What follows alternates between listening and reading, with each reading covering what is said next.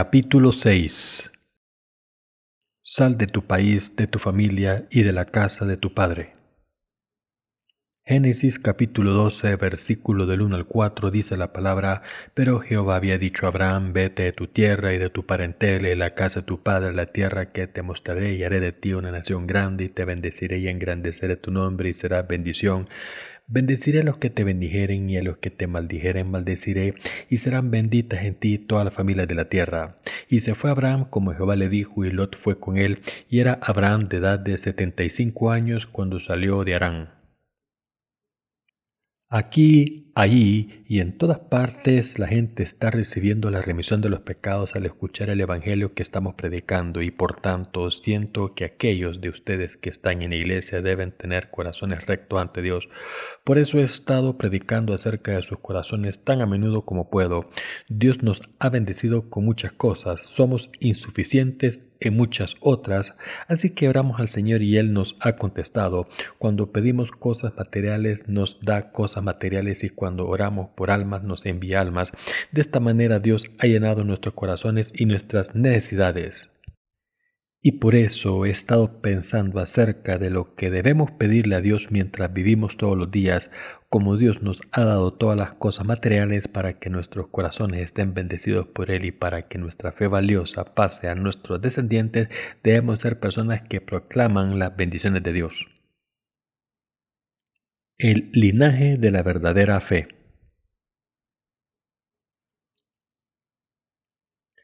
Empezando en Génesis capítulo 11 versículo 10 podemos ver una lista de los descendientes de Sem. Los tres hijos de Noé se llamaban Sem, Can y Jafet, y de estos tres solo Sem recibió la mayoría de las bendiciones de Dios. Podemos decir esto porque a través de los descendientes de Sem el linaje de la fe continuó y al final Jesucristo nació a través de este linaje. Estas son las generaciones de Sem. Sem, de edad de 100 años, engendró a Arfaxad dos años después del diluvio y vivió Sem después que engendró a Arfaxad 500 años y engendró hijos e hijas. Arfaxad vivió 35 años y engendró a Sala y vivió Arfaxad después que engendró a Sala 403 años y engendró hijos e hijas. Sala vivió 30 años y engendró a Eber y vivió Sala después que engendró a Eber 403 años y engendró hijos e hijas. Eber vivió 34 años y engendró a Peleg, y vivió Eber después que engendró a Peleg 430 años y engendró hijos e hijas. Peleg vivió 30 años y engendró a Reu, y vivió Peleg después que engendró a Reu 209 años y engendró hijos e hijas. Reu vivió 32 años y engendró a Serug, y vivió Reu después que engendró a Serug 207 años y engendró hijos e hijas. Serug vivió 30 años y engendró a Nacor, y vivió Serú después que engendró a Nacor doscientos años y engendró hijos e hijas. Nacor vivió veintinueve años y engendró a Taré. Y vivió Nacor después que engendró a Taré ciento diecinueve años y engendró hijos e hijas. Taré vivió ciento sesenta años y engendró a Abraham, a Nacor y a Arán. Génesis capítulo 1 versículo del 10 al 26. Taré era el padre de Abraham y Taré nació del linaje de Sem. Sem era el hijo de Noé y el linaje de Abraham empieza con Noé. Taré tuvo a sus hijos y vivió en Arán. Se fue de Ur de los Caldeos y vivió en Harán durante setenta años antes de morir. Después de que Taré muriese, Dios llamó a Abraham y le dijo, vete de tu tierra, de tu parentela y de la casa de tu padre a la tierra que te mostraré. Según la tradición, Taré era un mercader que hacía ídolos y los vendía y por eso lo primero que Dios hizo cuando llamó a Abraham fue decirle que dejase su país y la casa de su padre que servía a ídolos. Y Abraham obedeció a Dios y fue a la tierra que le había ordenado Dios. Después de creer en el Evangelio del agua y el Espíritu, debemos salir de nuestro país, dejar nuestra familia y la casa de nuestros padres también. Dios no podía dejar que Abraham viviese en la tierra de su padre porque iba a ser la fuente de todas las bendiciones y Dios quiso establecer la nación de Israel y enviar a Jesús a través de esa nación. Esto es también lo primero que el Señor les dice a todos los santos nacidos de nuevo.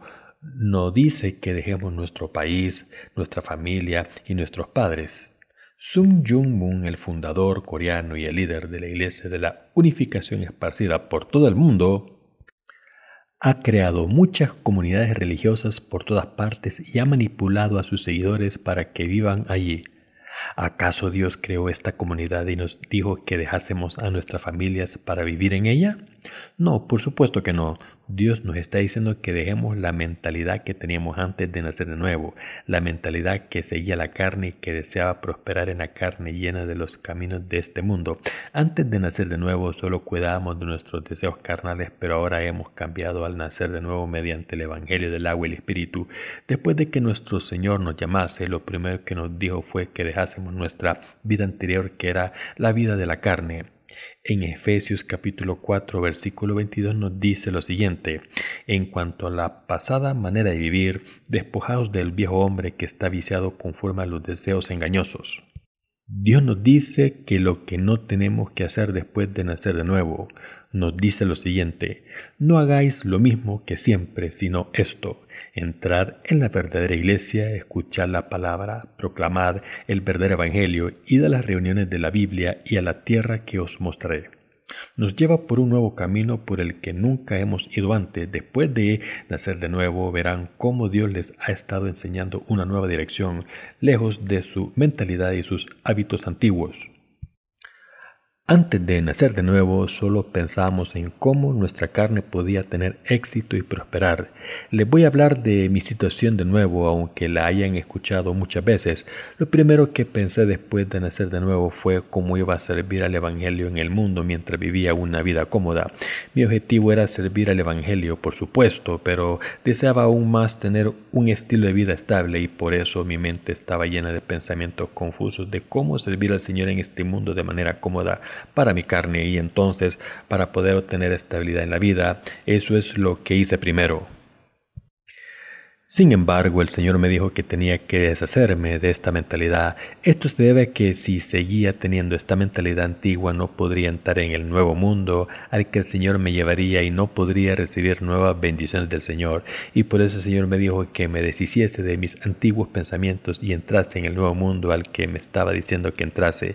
Taré también engendró a Nacor y Arán junto con Abraham, pero Dios escogió a Abraham entre los tres hermanos e hizo que dejase su país y la casa de su padre esto lo hizo para darle a Abraham grandes bendiciones y para hacerle el antecesor y fundador de una nación. Ahora Abraham tenía que recibir al Señor que le había limpiado todos sus pecados en vez de vivir según sus propios deseos como lo había hecho en la casa de su padre. Esto es lo que el Señor quería, en vez de empeñarse en conseguir los deseos de su carne como en comer para sobrevivir y pensar solo en las cosas materiales de este mundo, tenía que dejar la mentalidad material y aceptar completamente a Jesucristo su palabra y el Evangelio por el que Jesucristo tomó todos los pecados de este mundo. Esto no solo es aplicable a Abraham, sino a todos los que hemos nacido de nuevo del Evangelio del agua y el Espíritu, que debemos tener este mismo corazón. El Señor está diciendo que aunque no podemos vivir esta vida sin las cosas materiales, no debemos poner nuestros corazones en las cosas materiales solamente, sino que debemos seguir los pasos de nuestro Señor. Queridos hermanos, ¿creen en esto? el Señor que nos ama tanto nos dice lo siguiente. Salid de vuestro país, de vuestra familia y de la casa de vuestros padres, y salid de vuestros deseos carnales, para que vivamos con fe proclamando a otros la verdad del Evangelio que ha eliminado los pecados de nuestros corazones. Así que ahora debemos tener esta verdad del Evangelio en nuestros corazones y seguir con nuestro viaje espiritual. ¿Cuándo tendremos fe verdadera en nuestros corazones? Dios dijo que Abraham sería la fuente de todas nuestras bendiciones.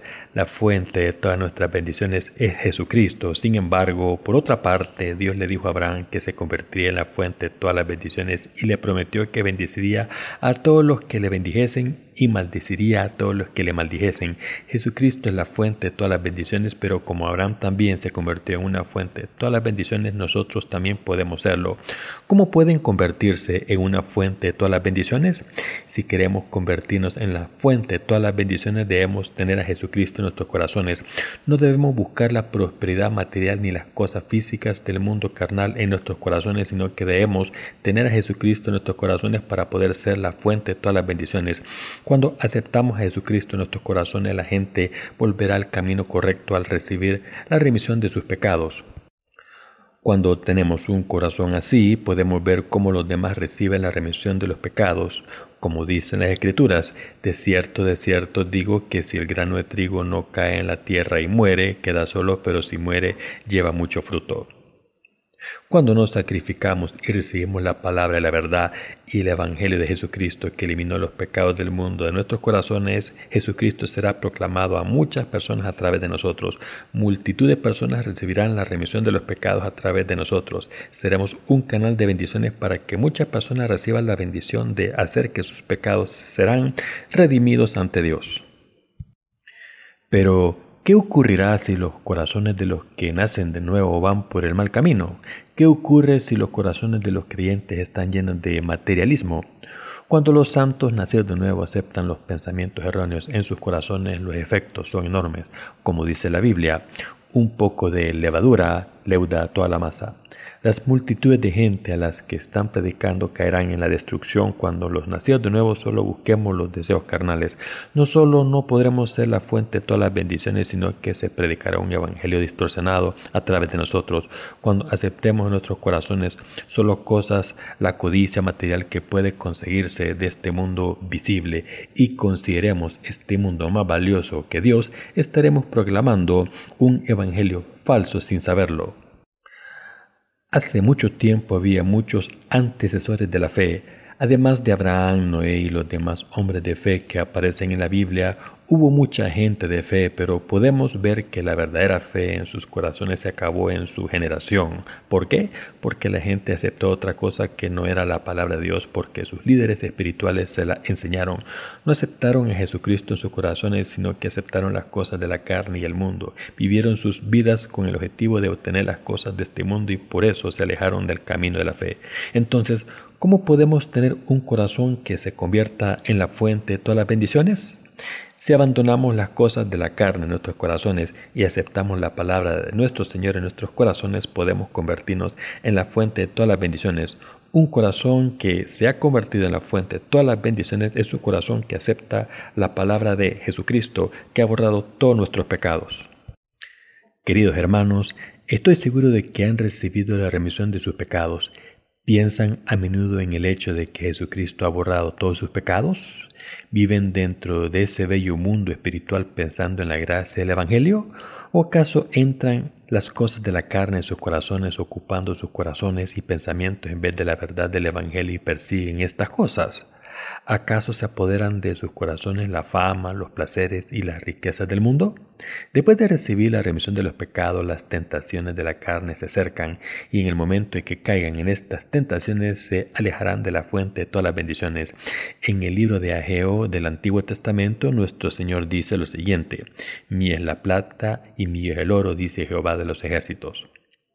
Esto se debe a que toda la creación bajo el cielo es del Señor y por tanto si necesitamos algo nuestro Señor nos dará todo lo que hay en este mundo. Entre la gente de fe que ha aceptado a Jesucristo, ¿hay alguien que no tenga suficiente? No, los que aceptaron a Jesucristo en sus corazones fueron leales y fieles y Dios bendijo su trabajo y por tanto no son pobres. Sin embargo, los que no aceptaron a Jesucristo en sus corazones, sino que se distanciaron de Él y aceptaron al mundo en sus corazones, experimentaron un fin miserable en sus vidas. Podemos encontrar muchos ejemplos de estos finales terribles en la Biblia. Miremos donde miremos. Por ejemplo, cuando observamos a Lot, el sobrino de Abraham, vemos esta tragedia. Debido a sus muchas posesiones no pudo vivir con Abraham y por eso Lot dejó a Abraham y fue a la tierra de Sodoma y Gomorra. La razón era que al levantar sus ojos vio los planos frondosos de la tierra que había a sus pies y le pareció fértil y bella como el jardín del Edén. Pero más adelante se quedó completamente arruinado, lo perdió todo y casi no pudo salvar su vida y su mujer, al mirar hacia atrás deseando volver a Sodoma y Gomorra, se convirtió en una columna de sal en el instante. Esto ocurrió por la codicia de la carne. Por otro lado, Abraham siguió la palabra del Señor Dios con lealtad. El resultado fue que recibió las bendiciones de Dios, fue llamado amigo de Dios y se convirtió en la fuente de todas las bendiciones de sus descendientes. Si tenemos la palabra de verdad que dice que Jesucristo eliminó todos los pecados de nuestros corazones, como Abraham, entonces nuestros corazones serán guiados a un mundo de belleza inimaginable y recibiremos las bendiciones que vienen del Señor. Esto se debe a que el Señor vive en nuestros corazones, nos habla y guía por por tanto, podemos controlar todo lo que hace nuestra carne y recibir la gracia de Dios. ¿Qué debe prosperar primero? Queridos santos amados, ¿qué debe prosperar primero en nuestras vidas? Está escrito, Amado, yo deseo que tú seas prosperado en todas las cosas y que tengas salud así como prospera tu alma. ¿Debería la fe que hay dentro de nuestros corazones ponerse en orden o deberíamos hacer que nuestra carne prospere? Si alguien tiene un corazón recto ante Dios, recibe el Evangelio de Jesucristo en su corazón, ama el Evangelio del agua y el Espíritu y siempre recuerda en su corazón el hecho de que el Señor ha eliminado sus pecados, entonces esta persona tiene un corazón con una fe bella. No nos convertimos en personas de fe porque hayamos conseguido algo por nuestra cuenta, sino al aceptar en nuestros corazones la verdad de que Jesucristo limpió todos nuestros pecados. Entonces nos convertiremos en la fuente de todas las bendiciones gracias a nuestro Señor. Y por eso el Señor dijo que si recibimos a Jesucristo, Él nos glorificará. Proverbios capítulo 4, versículo 8. Y por eso los corazones de los nacidos de nuevo deben prosperar primero. Si los corazones de los santos van por el mal camino, serán como Lot. ¿Cómo de difícil fue para Abraham salir de su país, su familia y la casa de su padre después de haber vivido ahí durante tanto tiempo? Pero al escoger el camino difícil de obediencia a Dios, Abraham se convirtió en el padre de fe y en la fuente de todas las bendiciones y por eso nosotros tampoco debemos buscar las cosas que beneficien solo a nuestra carne, sino que debemos seguir el camino donde nuestros corazones prosperan. Queridos hermanos, ¿Acaso no han recibido la remisión de todos nuestros pecados? Jesucristo ha eliminado todos nuestros pecados para siempre al ser bautizado por Juan el Bautista. Reciban a Jesucristo en sus corazones. Es bueno y beneficioso para nuestros corazones correr y jugar en este mundo espiritual en vez de dejar que nuestros corazones corran y jueguen en el mundo físico. Nuestros corazones deben correr y jugar en el mundo de la verdad del Evangelio. Y nuestras almas prosperan cuando pasamos toda la noche proclamando este bello Evangelio que dice que el Señor eliminó todos los pecados del mundo a la gente que no conoce este Evangelio de la verdad. Cuando nuestros corazones viven en esta verdad y cuando recibimos la palabra de Dios en nuestros corazones y también cuando aceptamos al Señor en nuestros corazones, nos convertiremos en una fuente de todas las bendiciones. Lo que Dios quiere de nosotros primero, como quiso de Abraham, es que salgamos de nuestro país, de nuestra familia y la casa de nuestros padres. Nos dijo que dejásemos de lado nuestros pensamientos carnales y buscásemos lo que es beneficioso para nuestros corazones. Por tanto, los cristianos debemos dejar de lado los pensamientos de la carne y esto es muy importante. Entonces debemos aceptar a Cristo en nuestras almas y hacer lo que es bueno para nuestras almas y seguir buscándolo. Nuestro corazón nos está hablando sobre estas cosas. Queridos hermanos santos, ¿desean constantemente prosperar en sus almas o desean que su carne prospere aunque sus almas estén muriendo? Creen que lo han logrado si su carne está adornada y tienen mucho honor y dinero más de lo que hayan imaginado, aunque sus corazones sean como un vertedero del que sale un olor repugnante. O desean ante todo tener un corazón bello ante Dios y prosperar en este mundo también gracias a Dios. El apóstol Juan dijo acerca de esto, Amado, yo deseo que tú seas prosperado en todas las cosas y que tengas salud así como prospera tu alma. La prosperidad del alma es una prioridad para poder prosperar en todas las cosas. Lo que el apóstol Juan valoró ante todo era que nuestros corazones debían ser rectos ante Dios, recibir la verdad de Jesucristo y seguirle. Entonces las demás áreas de sus vidas prosperarán también. Queridos hermanos, deberán darles prioridad a las cosas de sus corazones. Debemos decidir claramente lo que debe ir primero y lo que debemos cuidar primero.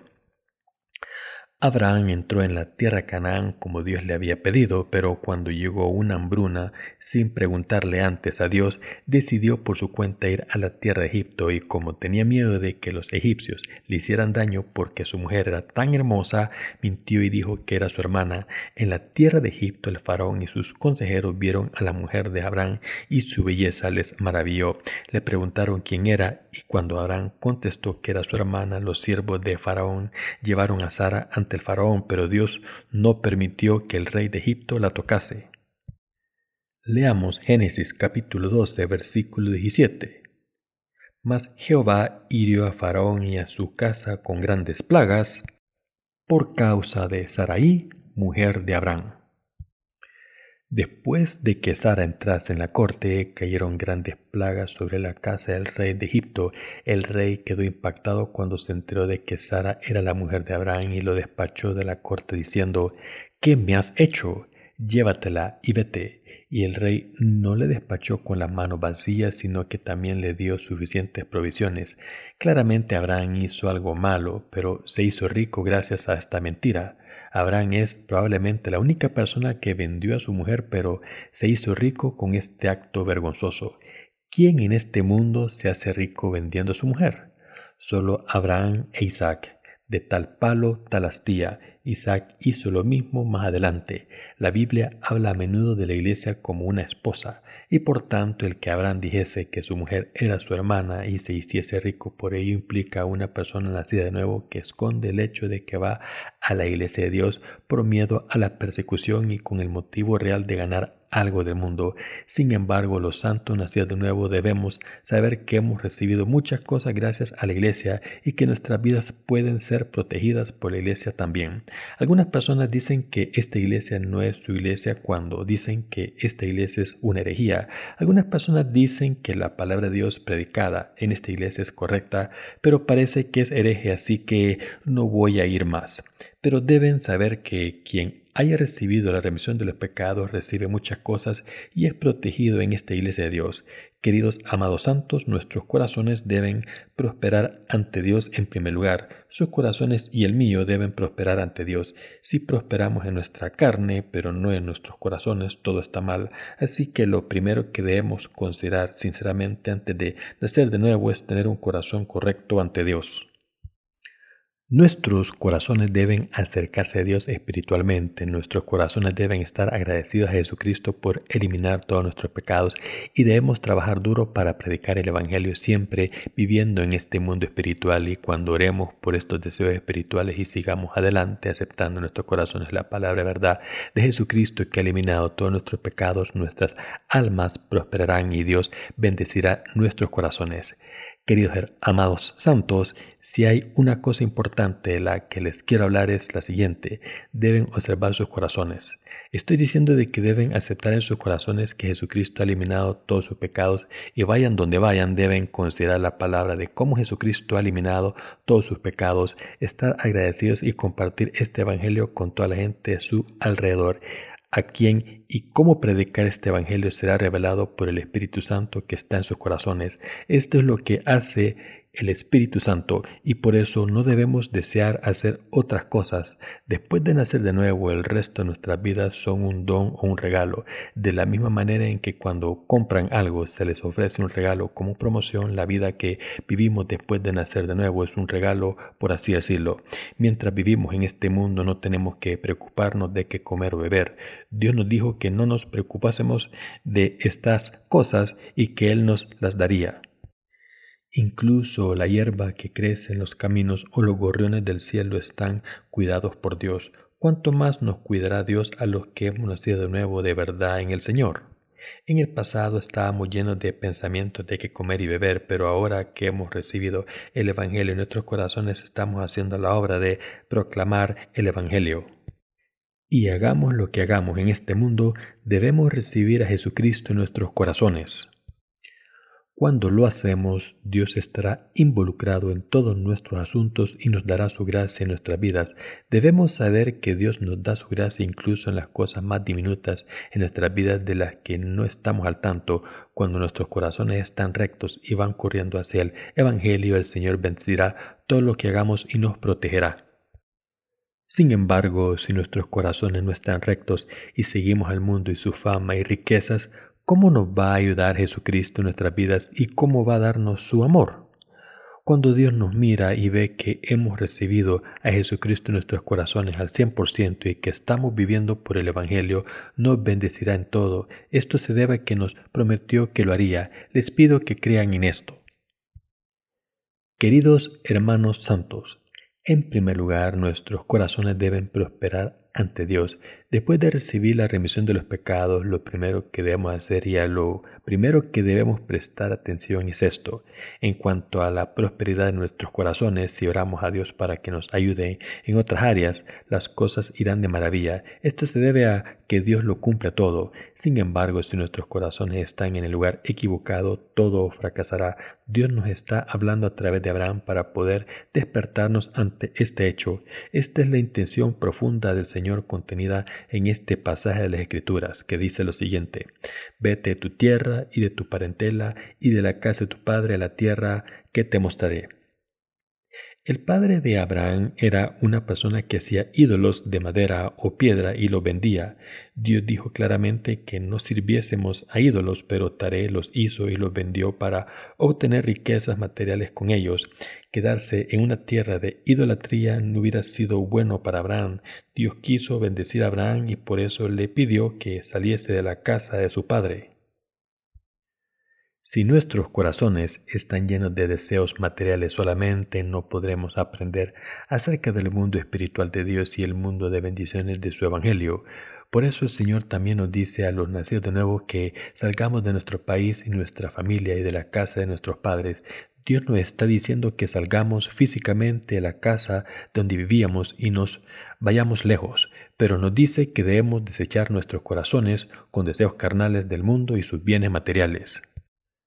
Por supuesto que estamos viviendo en este mundo material, es decir, en un mundo físico, pero debemos aceptar a Dios en nuestros corazones y seguirle en comunión con Él. Solo de esta manera podemos ir al nuevo mundo que el Señor nos proporciona y podemos recibir la gracia que Dios nos da.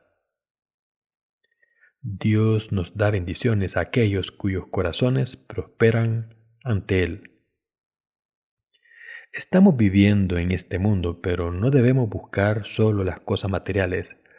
¿Por qué le dijo Dios a Abraham que saliese de su país, de su familia y de la casa de su padre para ir a una tierra que le mostraría? Para bendecir a Abraham le dijo, y haré de ti una nación grande, y te bendeciré y engrandeceré tu nombre, y serás bendición.